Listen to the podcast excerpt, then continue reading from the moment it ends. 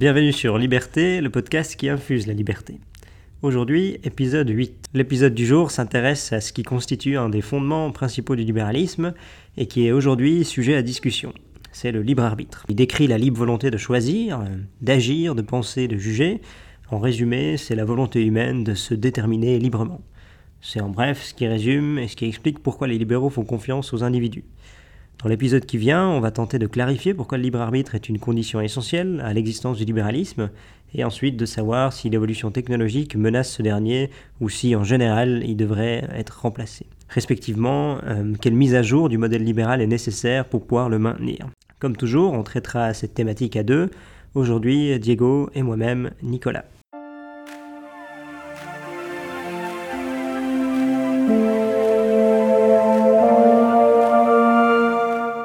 Sur le plan philosophique, le libre arbitre s'oppose au déterminisme ou au fatalisme, car euh, selon eux, l'être humain est soumis à des causes extérieures, il subit la vie, entre guillemets, sans avoir de réelle influence sur, la, sur cette dernière. Les défenseurs du libre arbitre, donc plutôt les libéraux, pensent exactement le contraire. Les Lumières sont les premiers à avoir théorisé l'idée que l'individu existe et qu'il est une entité à part entière. Logiquement, l'idée d'autonomie et de capacité de faire des choix, le libre arbitre, fait qu'on fait confiance aux individus. Et ça fait que John Locke et d'autres c'était le premier, ont prononcé les principes de la vie en société, que le, but d'une organisation politique, c'est pas de renforcer la puissance de l'État et donc de l'arbitraire et de sa puissance, mais d'offrir aux individus la liberté de penser, croire, circuler, organiser leur vie comme ils l'entendent, dès lors que la liberté d'autrui n'est pas menacée.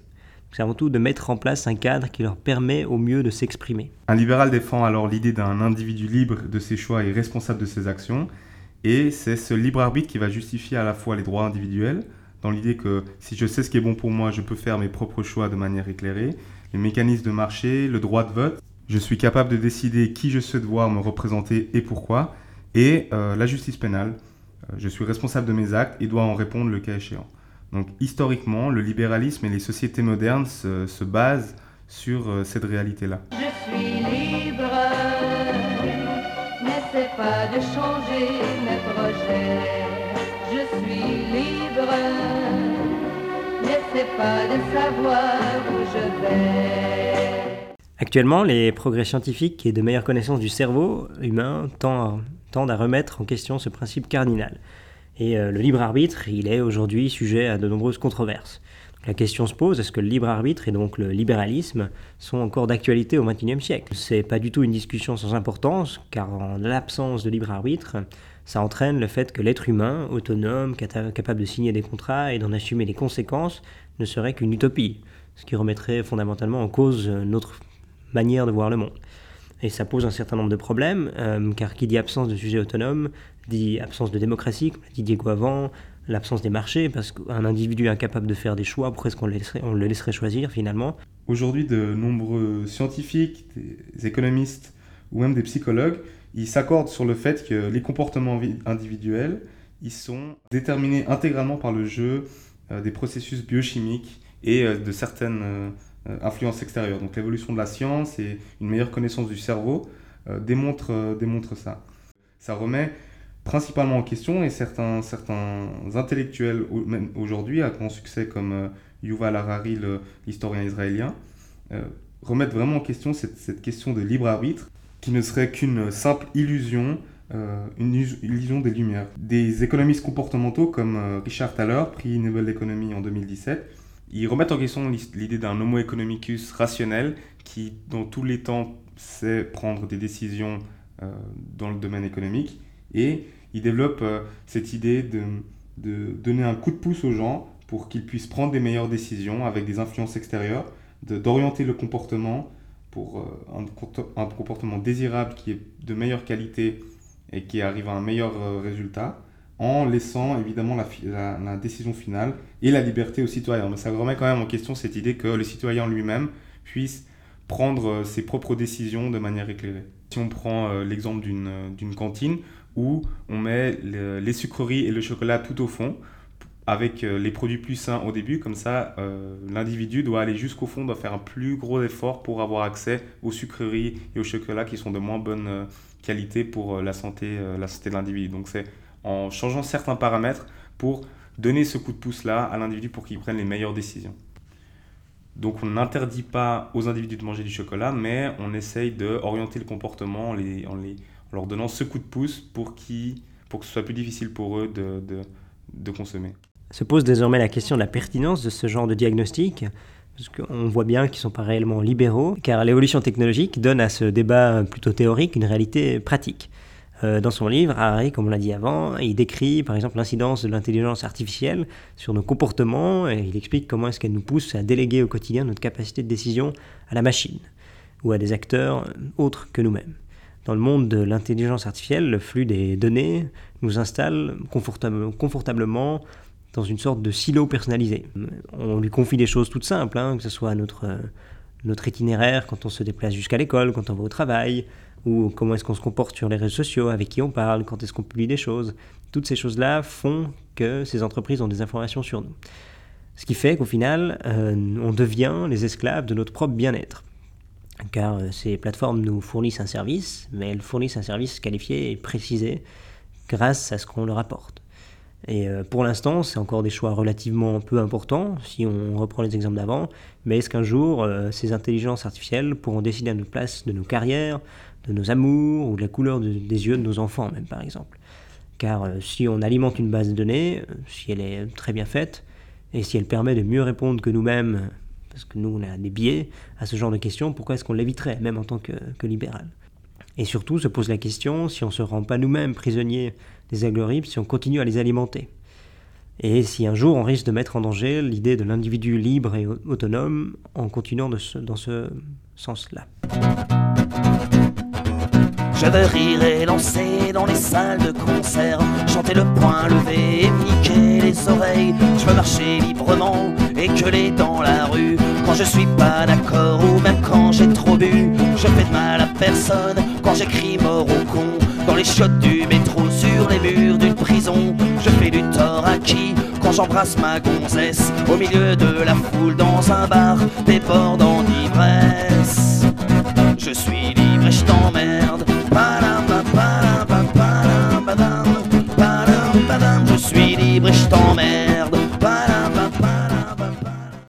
Mais avant d'aller plus loin, il s'agirait de définir sommairement ce qu'est euh, l'intelligence artificielle.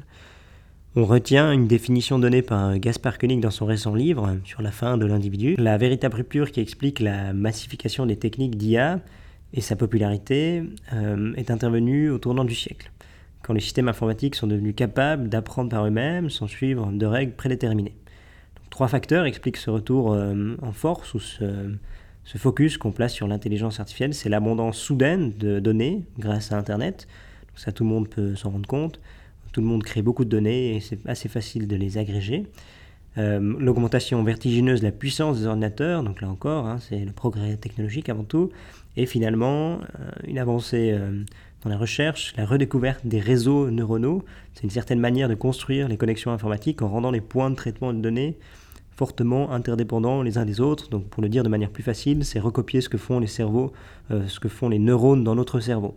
Donc c'est à une échelle évidemment différente et moins intelligente euh, ce que fait le cerveau humain.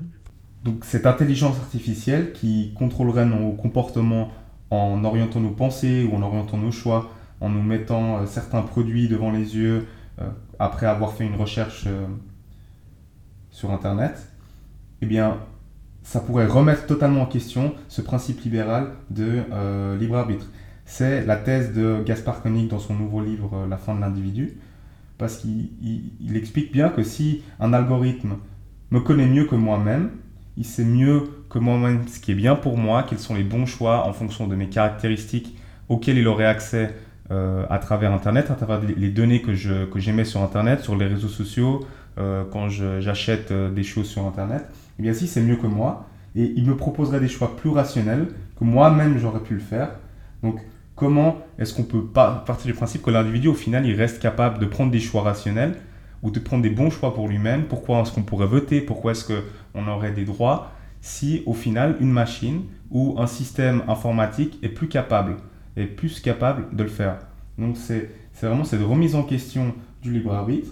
Mais ce qui est intéressant dans le livre de, Gaspard Koenig, c'est qu'il ne critique pas en soi l'intelligence artificielle, il ne critique pas en soi euh, le, principe même de cette, de cette grande base de données et de, et de ce qu'elle peut apporter à la société en termes de bien-être, mais il incite et il demande de réfléchir à l'utilisation qui est faite de cette nouvelle technologie et de toujours au final réussir à créer un système qui place l'individu au centre de la réflexion, l'individu et son autonomie, et que euh, les êtres humains utilisent l'intelligence artificielle, que cette intelligence artificielle soit mise au, bénéfice des êtres humains, et non pas qu'elle substitue en termes de choix et en termes de, contrôle de comportement. Donc c'est un petit peu, euh, en résumé, la thèse de, de Gaspard Koenig, qui est intéressante parce qu'on voit bien comment on peut remettre en question euh, ce, principe cardinal du libre arbitre.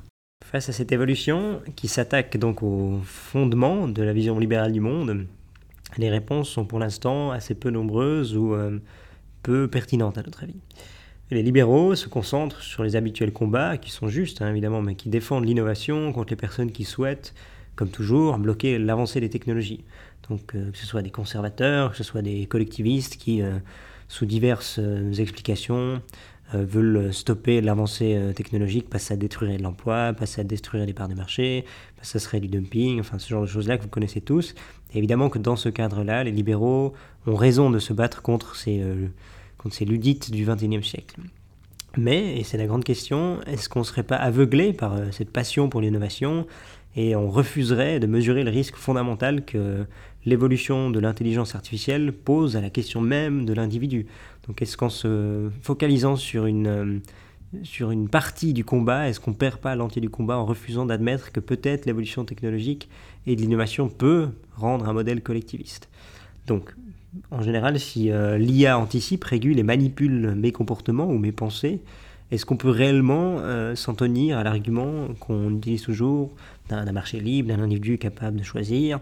Et comment est-ce qu'un comportement d'un consommateur peut toujours être jugé comme pertinent si euh, ses désirs sont fabriqués par un algorithme, s'il est influencé de manière euh, totalement disproportionnée par, euh, par quelque chose qui lui fait croire qu'il a besoin de quelque chose? Donc comment est-ce qu'on maintient cette grande liberté des individus qui est fondamentale et qu'elle reste qualitative? Et en quoi est-ce qu'on est encore des adultes responsables quand nos choix les plus fondamentaux sont déterminés par autre chose, par le fait que quelqu'un connaisse très bien nos défauts, connaisse très bien nos dépendances et euh, quelle est la différence au final entre le fait d'être manipulé par un mastodonte des GAFA comme Google ou Facebook ou par un parti communiste chinois s'il utilise quasiment les mêmes techniques de nudge hein, pour arriver à des fins utilitaristes, donc soit nous faire consommer, nous faire euh, participer, passer plus de temps sur une plateforme, ou alors d'adhérer à une manière de vivre.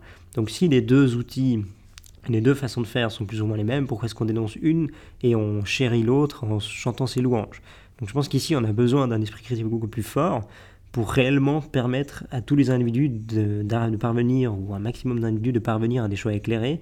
Et dans ce cadre-là, on ne peut pas épargner de critiques les, modèles qui vont dans un sens collectiviste bah, euh, D'abord, euh, j'ai essayé d'aller euh, comprendre et voir ce qui se passe, parce qu'il me semble que dans les moments de rupture technologique majeure, le rôle des philosophes ou des intellectuels, c'est d'aller sur le terrain et d'essayer de comprendre.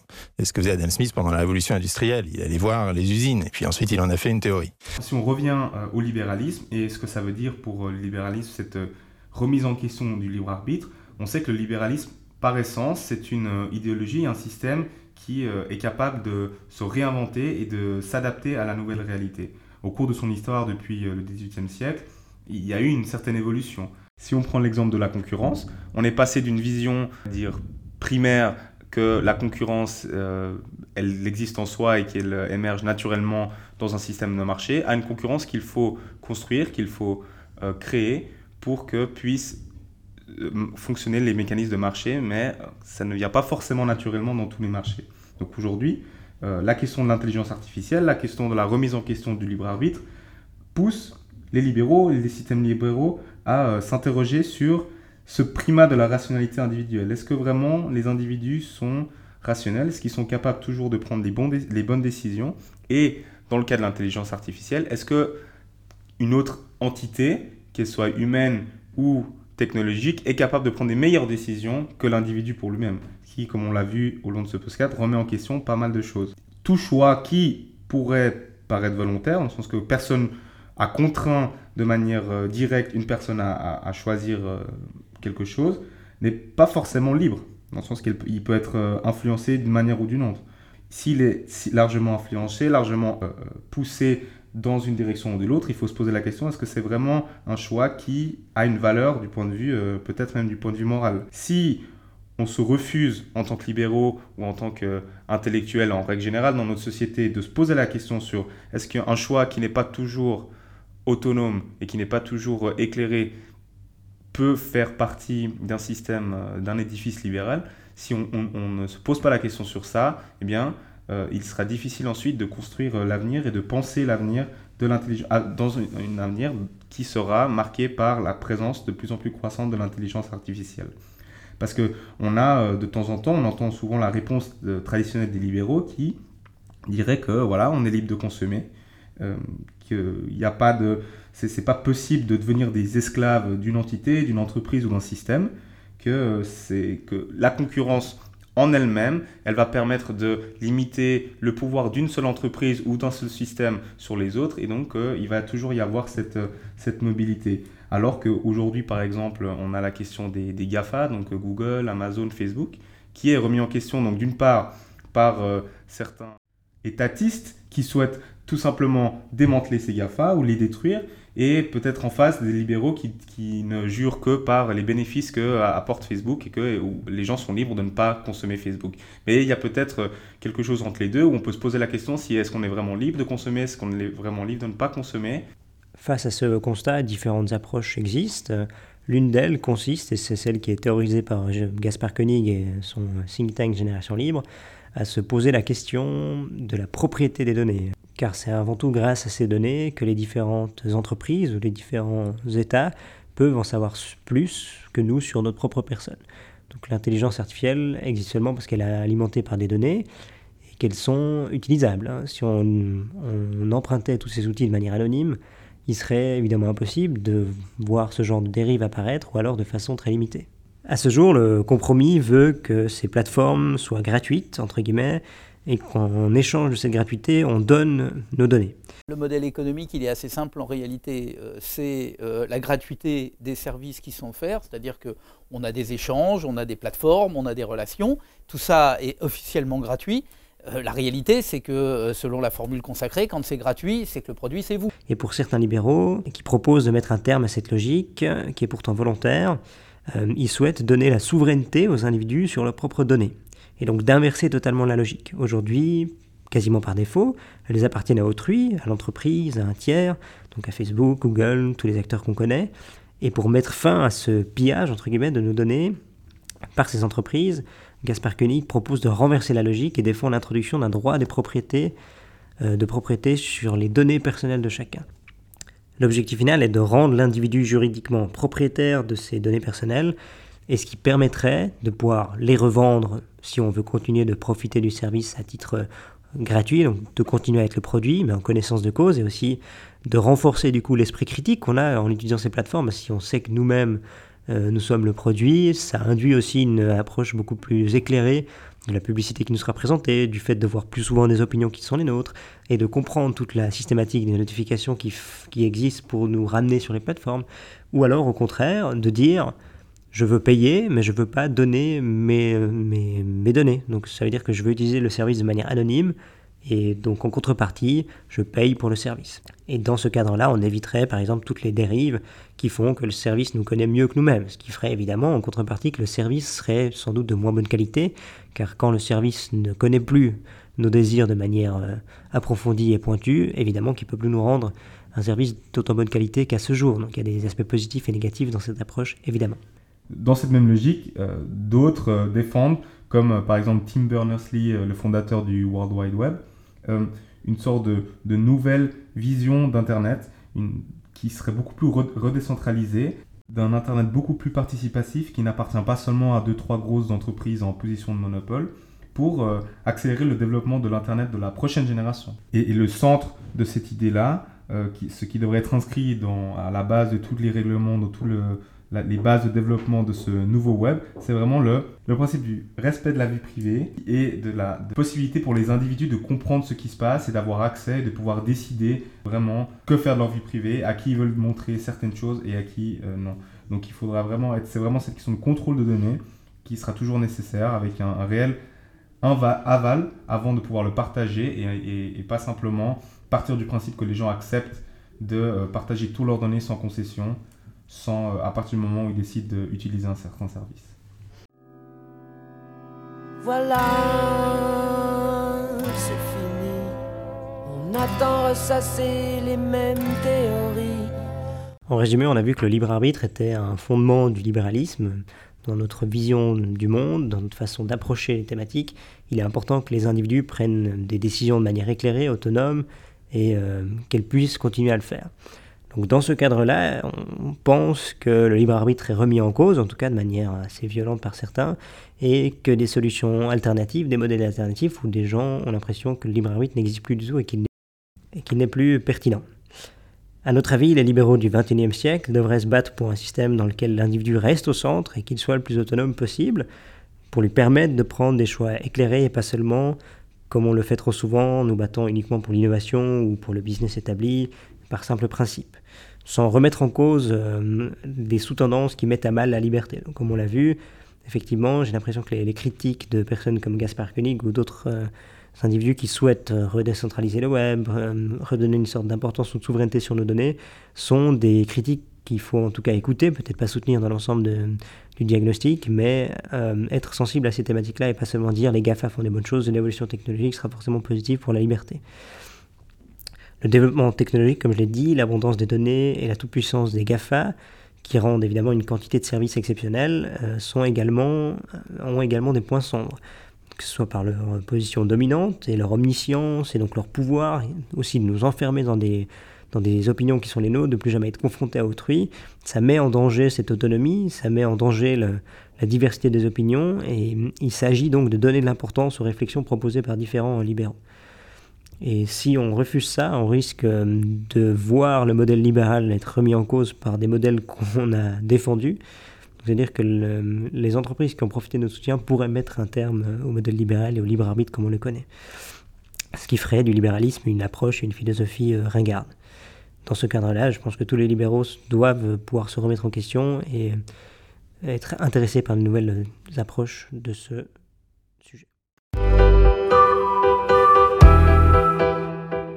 moi, le livre est tellement important que c'est un concept en soi.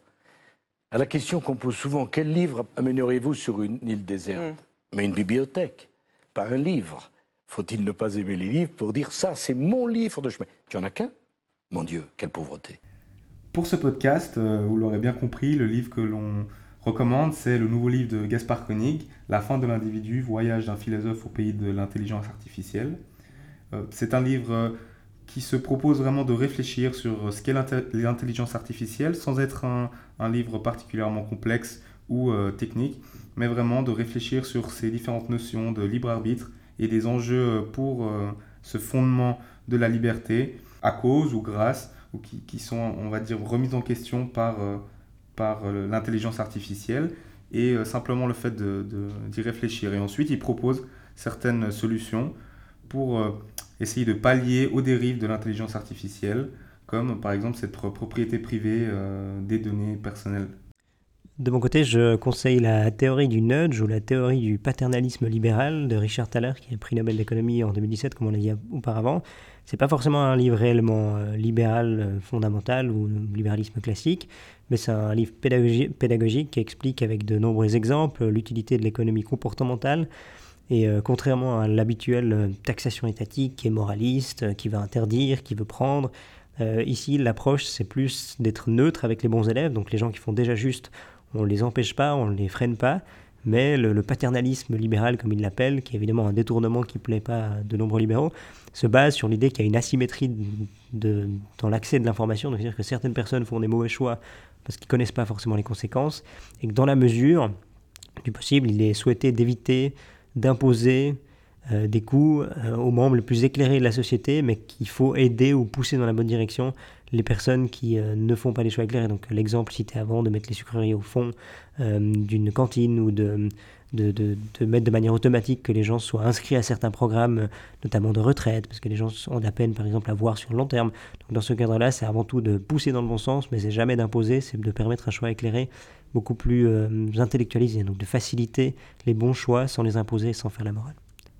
Pour ma part, euh, je ne souhaite pas forcément recommander un livre cette fois-ci, mais recommander euh, un reportage, une exploration d'un nouveau média roman ID News qui s'appelle Votre cerveau a été piraté, où à l'aide d'exemples assez intéressants et, une sorte de, voyage au sein des réseaux sociaux, ils, expliquent et montrent comment euh, les réseaux sociaux ont un accès direct aux, organes du plaisir et, comment se crée une, dépendance euh, par rapport euh, à Internet et comment ils arrivent à avoir accès aux aspects du cerveau pour vous faire consommer ou pour vous faire agir d'une certaine manière. Donc c'est vraiment un reportage intéressant que, je recommande pour voir un petit peu comment fonctionnent ces nouvelles technologies et la relation avec les individus.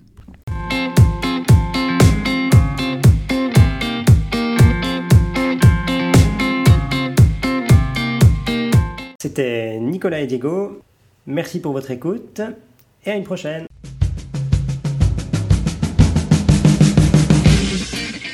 Je vous demande de vous arrêter. Je vous demande de vous arrêter.